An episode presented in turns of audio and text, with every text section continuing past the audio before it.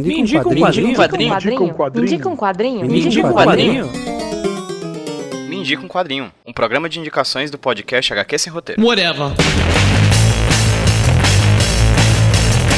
I went down to the beach and saw Kiki. She was all like, eh, and I'm like, whatever.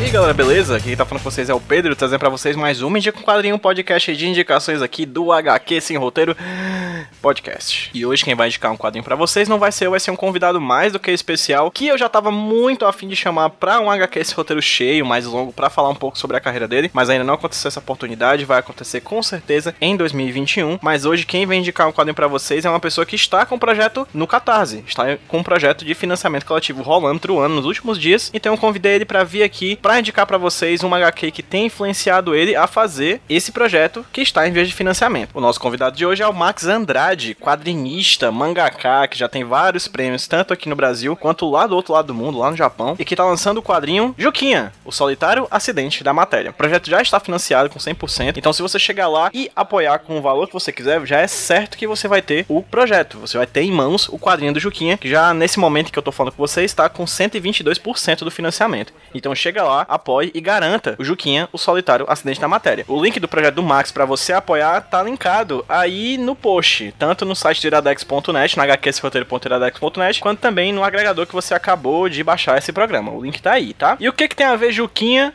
com o quadrinho que dá nome, que tá aí sendo indicado, que tá no título do quadrinho de hoje? Bem, eu não sei. Quem vai indicar para vocês é o Max. Então, Max, muito obrigado pela sua participação aqui no feed. Por favor, me indica um quadrinho. Fala pessoal do HQ Sem Roteiro, do Me Indica um Quadrinho, né? Tô aqui para fazer uma coisa que eu adoro, que é recomendar um gibi. Eu sou o Max, Max Andrade, autor de quadrinhos, já faz quase 13 anos. E nesse tempo aí do ofício eu fiz uma série de mangás que chama Tools Challenge, que tem sete volumes, são mais de 700 páginas de quadrinhos escritas e desenhadas por mim.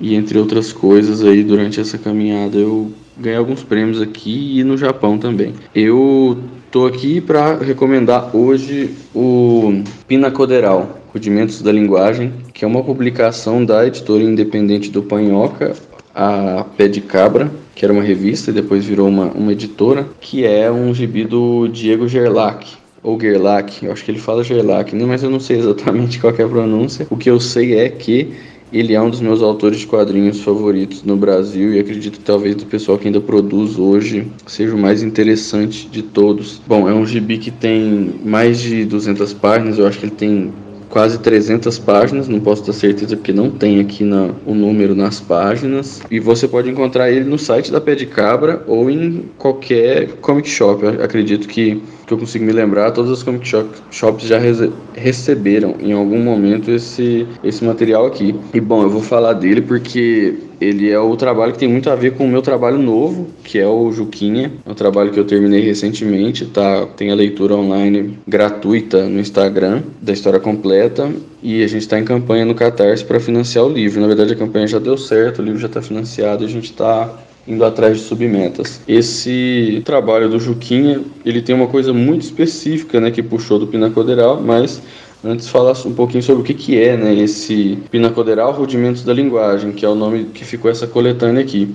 E ela é justamente isso, uma coletânea que reuniu praticamente todo o material que o Gerlach fez é, sobre, sobre essa cidade, né? Pinacoderal é uma cidade fictícia onde acontecem muitas coisas estranhas e existem muitos tipos esquisitíssimos, né, dos personagens que que ele inventou, como o Boy Rochedo, o Lâmina Imperial, o, o Doutor Jeová, que é uma espécie de pastor neopentecostal trilocaço, assim, cheiradaço, o, e o Verloc, por exemplo, também, que é um, uma espécie de, de herói.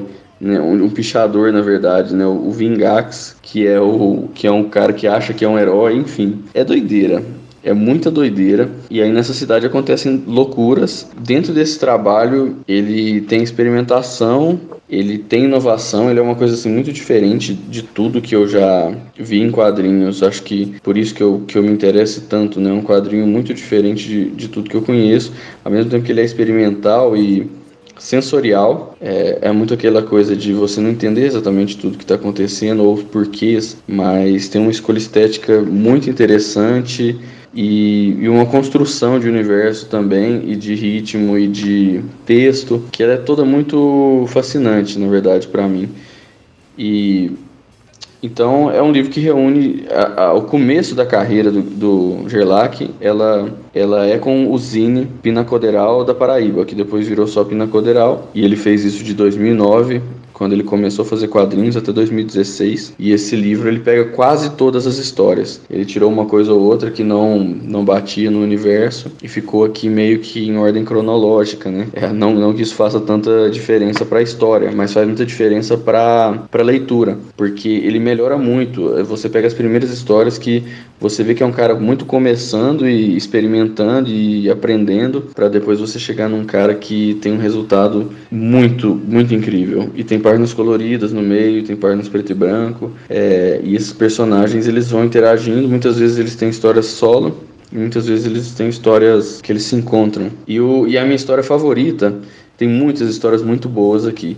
Mas a minha história favorita é uma historinha que tem 4, 8, 10 páginas, que é, que é talvez a minha história curta, né? Porque pensando em álbum é uma coisa, mas pensando em histórias curtas, talvez seja minha, o meu quadrinho brasileiro favorito, que chama é, 6 da manhã, tipo bacon. E o personagem que protagoniza essa história chama Zoeiro, que ele é meio que uma espécie de macaquinho humanoide na verdade, ele parece um meme, né? É um meme de um bichinho peludo que, que tinha aí antigamente na internet. Ele puxou disso. E é uma história dessas que eu falei, que é muito sensorial, né? É muito sensorial e não é exatamente uma história que faz tanto sentido ou que tem um significado profundo. Mas a forma como ele conduz essa história, como ele, como ele monta os quadros, os textos que, que ele. Eu, enquanto eu, eu gravo, eu tô olhando e eu tô rindo aqui já. E essa é uma história que tem muita influência no Juquinha, principalmente assim, de uma forma bem óbvia óbvia, na verdade, é que todo esse trabalho dele tem influência na, na questão de, de experimentação e construção narrativa. Mas nessa história especificamente, na penúltima página, tem um, um quadro que está escrito muito fera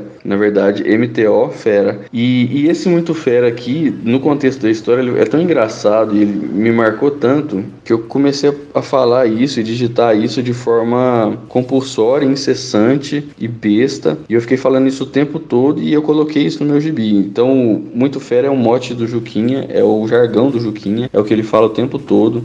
É uma marca que está registrada no personagem, que todo mundo que conhece sabe, só que veio desse gibi do, do, do Gerlach e eu não faço. Eu tô, todo, assim como todas as outras referências que eu uso, as mais claras, as mais óbvias dos mangás shonen que eu, que eu copio, eu não faço questão de esconder. Na verdade, eu gosto que as pessoas saibam, que elas descubram, porque eu uso elas de forma meio. Não é exatamente uma homenagem, mas é, uma, é um, um sample, como, como se eu tivesse criando um rap em cima de uma coisa que já existe, né? Então é isso. Eu trouxe essa, essa obra porque tem muitas outras obras que, que influenciaram o Juquinha, os próprios Mangashone, o Yu Hakusho, Peanuts, o próprio Mutarelli também, mas são coisas que a maioria das pessoas já conhecem, né? Então eu quis trazer uma coisa bem diferente que vale muito, muito a pena. Então se eu fosse vocês, eu ia atrás de Pina Coderal, Rudimentos da Linguagem, do Diego Gerlach. Muito obrigado e até mais. Abraços.